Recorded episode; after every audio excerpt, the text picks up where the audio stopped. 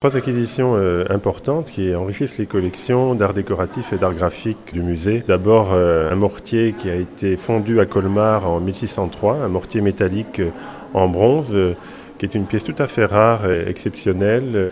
Le musée a toujours eu une collection euh, vivante consacrée à l'art euh, local du 19e siècle. Et euh, parmi ces acquisitions, on distingue une tasse de porcelaine ornée d'un très élégant portrait en grisaille réalisé d'après le dessin d'un artiste de Colmar, Jean-Jacques Karpf. Et la troisième œuvre est une aquarelle de Michel Ertrich. Alors Michel Ertrich, originaire de Turkheim, peintre, miniaturiste, dessinateur, qui était déjà présent dans les, collections du musée. Cette fois-là, on dispose d'une aquarelle de très beau format qui représente euh, un parent du peintre ainsi euh, que son épouse qui pose dans un intérieur euh, domestique.